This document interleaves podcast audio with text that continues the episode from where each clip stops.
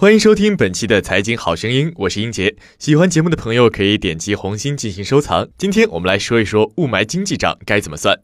二零一三年九月，国务院颁布被称为史上最严治霾的大气污染防治行动计划之后，中央财政开始设立大气污染防治资金。自二零一三年时，中央与各地政府对大气治理的进行的资金投入总额已经超过千亿元，但这笔资金也并未全部落实到位。据财政部通报，有不少省市挪用治霾资金情况严重。而在环保部发文督促地方燃煤电厂停产限产后，违规情况比比皆是。治霾究竟能靠什么机构？共识依然是政府。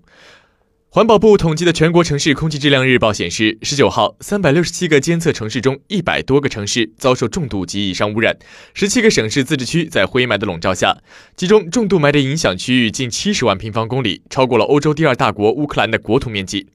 航班取消，高速关闭，出行受阻，快递也无法正常工作。据菜鸟网络初步计算，可能延迟的包裹数量将达到四千到五千万，平均延迟零点五到一天。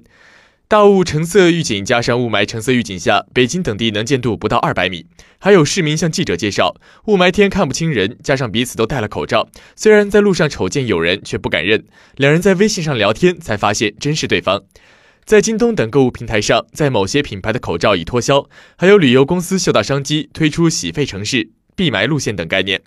不过，也有这么一部分人不想或者没法戴口罩。大兴人小何是一名外卖送餐员，冬天一套行头包括黑色头盔和手套、红色围巾、蓝色制服，没有口罩。戴口罩打电话讲不清楚，耽误事儿。回头要是慢了，顾客就给你差评。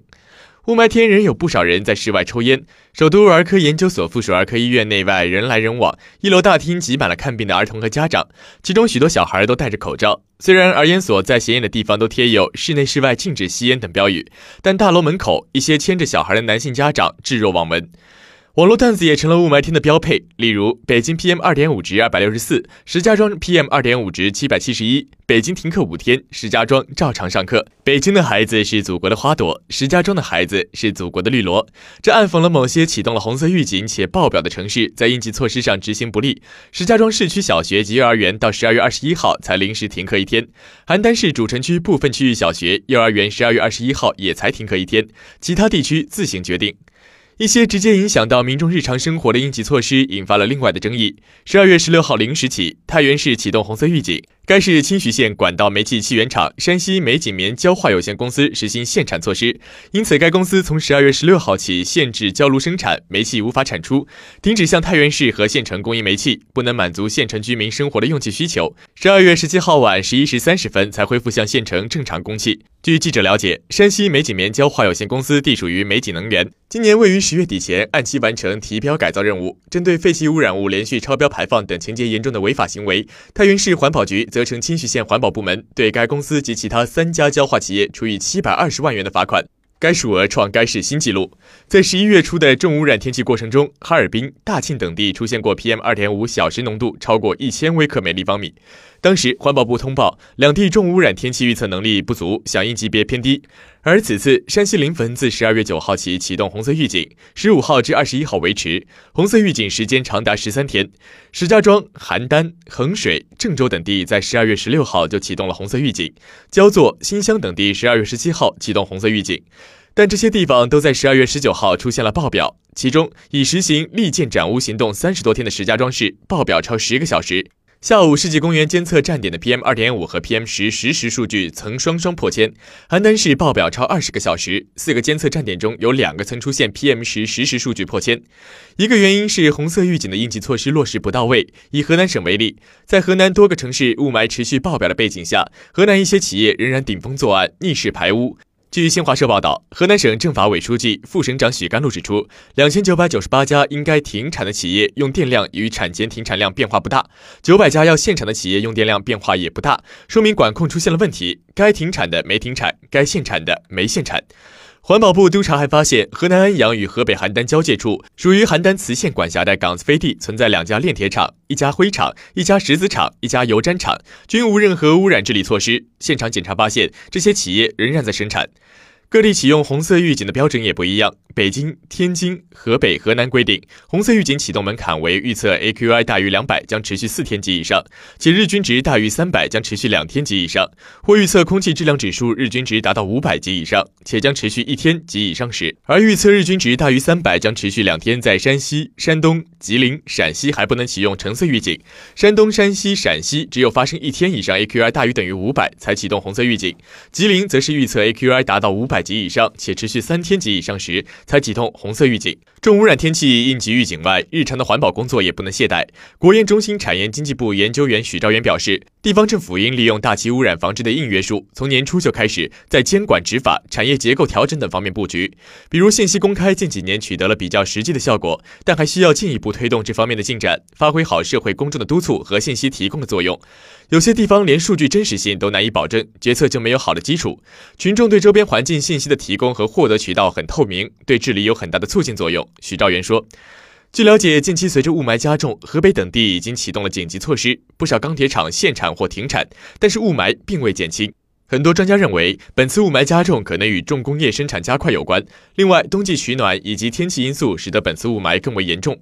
而要治理雾霾，仍有漫长的路要走。京津冀以及河南、山东等地的重工业不太可能短期大规模削减，采取措施减少排污仍然需要巨大努力。成都信息工程大学环境气象与健康研究院常务副院长王世功认为，能采取提前预警，让一些工业企业提前减产或者停产为上策。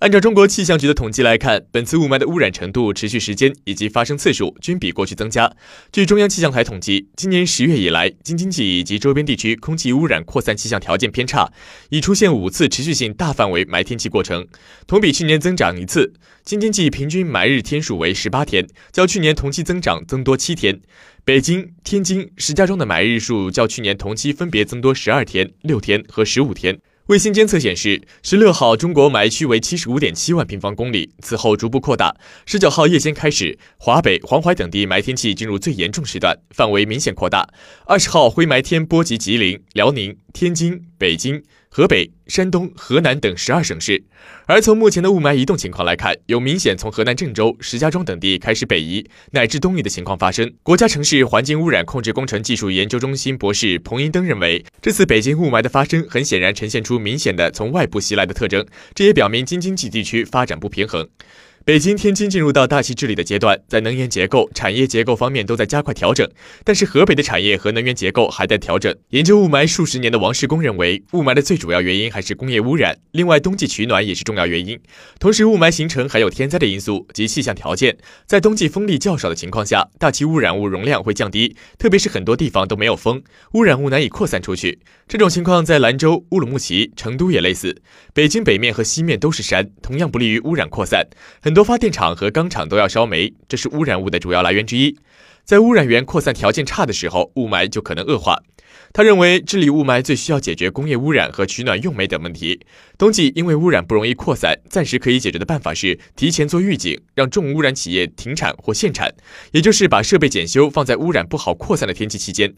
美国自然资源保护委员会高级顾问杨富强指出，PM 二点五的小颗粒排放，煤炭占不到百分之六十三。这是一次性原因。从二次性原因分析，硫化物、氨氮和挥发性有机化合物起到了重要作用。比如二氧化硫排放中，煤炭占比百分之二十四；在氮氧化合物排放中，煤炭占比超过百分之七十；在挥发性的有机化合物的排放中，煤炭占比百分之四十到百分之五十。而目前的数据表明，今年下半年以来，工业生产在加快，火力发电量在上升，钢铁、水泥都在加快生产。虽然目前雾霾加重的背后是工业加快导致的，至于居民冬季取暖，并不会增加煤炭消费量。二十号中午，北京市政府微博称，北京将用五年时间主动引导退出煤炭产能六百万吨。北京将用五年时间实现煤矿全部退出目标。近期因为雾霾加重，河北全省对于钢铁等企业实施了限产停产的措施，很多企业生产放慢。不过，一名钢铁机构人士指出，短期停产仍然说明不了问题。整体而言，钢铁因为价格高，生产动力仍很大。数据显示，十二月二十号，唐山地区同批价格为每吨三千元左右，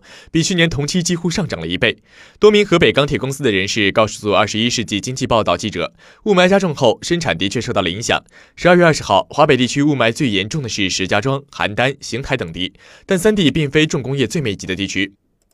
唐山作为钢铁厂最多、产量最大的地区，十二月二十号的 PM 二点五浓度为每立方米二百九到三百二十微克，属于重度污染向严重污染过渡的类型，比邯郸、石家庄、太原等地污染程度要轻。数据显示，二零一六年十一月份规模以上工业增加值同比实际增长百分之六点二，较十月份加快零点一个百分点，和上半年负增长不一样。下半年钢铁等重工业生产在加快，十一月钢材、水泥、十种有色金属。发电量分别为九千五百四十万吨、两万一千三百五十一万吨、四百五十九万吨、五千零三十四亿千瓦时，同比增长百分之一点七、百分之三点七、百分之二点三、百分之七点零。杨富强指出，钢铁厂和电厂如果做好排污处理，不至于导致污染物排放增加，但是实际环保执行情况并不理想，所以关键在于环保整治。此前，根据环保部要求，雾霾加重的地区采取了治霾措施。其中，河北省发布通知，要求中南部城市启用红色预警，要求水泥、铸造、钢铁、火电、焦化等重点行业和燃烧锅炉实施限产停产，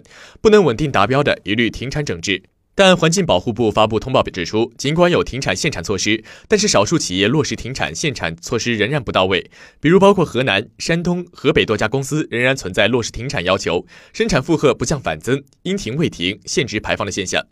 近段时间以来，以京津冀为代表的区域已在大气治理上做出多个举措，这其中包括关停一系列制药、煤炭等企业。上文也提到，自二零一三年时，中央与各地政府对大气治理进行的资金投入总额已经超过了千亿元。然而，根据中国清洁空气联盟此前发布的数据显示，我国大区污染防治行动计划实施的直接投资共需一点八四万亿元，现有的政府投资与此相比仍有不小差距。这或意味着，在未来大气治理上，民营资本的介入将是大概率事件。业内人士认为，随着 PPP 项目的火热，这一模式引入空气污染防治或将奏效。但亦有专家对此表示，PPP 并非万金油，且只在局部领域才有重大作用。我国对大气污染防治采取行动措施开端，是自二零一三年大气十条的发布。彼时，大气十条制定了二零一三到二零一七年为考核时间，规定全国重点地区和城市必须在二零一七年前完成一定指标的大气污染防治目标。这刺激了各地政府进行大气污染防治的决心，亦同步拿出巨额资金进行投入。以中央为例。尤其设立的大气污染防治资金，从最初二零一三年的五十亿元，一步步发展至二零一四年的九十八亿元和二零一五年的一百零六亿元。而除中央外，全国各地区域政府也同步对大气污染防治进行了出资。其中，北京市在二零一三年、二零一四年分别出资二十八亿和六十二亿元，并表态到二零一七年将共耗资七千六百亿元用于空气污染的防治。山东省亦不遑多让，在二零一四年耗资十二亿元之后，二零一五年则耗资五十三亿元用于空气污染防治。粗略统计，自二零一三年以来的三年间，全国各省市出资用于防治空气污染的专项资金，目前已经超过一千亿元，且仍然在持续的高额增长。这些资金大部分被用于补贴有关企业的改造。实际上，除去出资外，以河北省为例的省份还对区域内的近千家高污染行业企业进行了关线停产。这些行业包括煤炭、钢铁、电力以及制药。关线停产并非治理空气污染的长久之计，甚至是治标不治本的计划。首先要考虑的是对传统企业进行改变，但这涉及的资金巨大。根据此前中国清洁空气联盟与环保部环境规划等单位联合发布的一份报告显示，二零一三年至二零一七年间，我国大气污染防治行动计划实施的直接投资共需一点八四万亿元。京津冀、长三角和珠三角这三大重点区域的大气污染防治行动计划实施所需要的直接投资，则分别达两千四百九十点二九亿元、两千三百八十四点六九亿元。逾九百零三点五八亿元，我国大气污染治理存在投资总量严重不足、过度依赖政府财政性投入、融资渠道单一等问题。如不能形成稳健有效的大气行动计划实施的投融资机制，大气行动计划实施所要的资金投入水平无法保障，则二零一七年三大区域及全国大气行动计划目标难以实现。上述报告指出。与此形成鲜明对比的是，是环境污染治理领域的广阔投资市场。中投证券分析师徐长表示，大气治理在今后处于高速发展、迈入相对稳定的发展阶段。“十三五”期间的投资总额将在八千亿元左右。若去除淘汰燃煤小锅炉，空间则仅需四千七百二十五亿元，较“十二五”的四千亿元左右增量较小。光大证券分析师陈俊鹏则指出，以大气、水和土壤为主的全国环境污染治理投资总额，在“十三五”期间可达八万亿到十万亿元。正因此，市场认为时下最热的 PPP 概念，在此前水务、土壤等领域起到了巨大作用的情况下，也将对大气污染治理同样有效。先和环保有关人士指出，以空气质量检测为主业的公司，也在去年由子公司与河北雄县签订了一份投资十八亿元的包装印刷产业 VOCS 治理项目。除此以外，近日中国 PPP 基金还与吉林、江苏等九个省在北京签署设立省级 PPP 基金的合作协议，其中前者出资三百八十五亿元，后九个省共出资五十二亿元，用于近一百六十四个具体的 PPP 项目，投资包括生态建设和环保保护等领域。然而，亦有多位人士认为，大气污染防治与 PPP 之间的关系，并不如市场预测那样紧密。大悦咨询总经理金永祥表示，大气污染治理领域，尽管政府鼓励 PPP 来引进第三方治理，但目前效果并不明显，声音很大，但效果并不理想。空气污染防治讲究点源管理，也就是从源头上的工业治理和点上的社会治理同步结合，这都不适合 PPP 模式的直接对接，因此无论源还是点，都只能由政府部门主导。薛涛说，而且与水务、土壤两个领域不同，大气不像污水。污土可以在地面存在，它并没有存量污染，所以在商业模式上是找不到落脚点的。不过，薛涛亦给出自己的意见，认为防治大气污染或可从三个层面着手，即第一步控制工业排放的超标行为，其次与进行散煤、汽车等的治理，最后控制工业粗放的使用。但这都很难，需要中央与地方的深度协调才可能实现。最后，请关注我们蜻蜓财经的微信公众号，搜索“大圣说事”四个字，或者搜索“大肖说事”的拼音即可。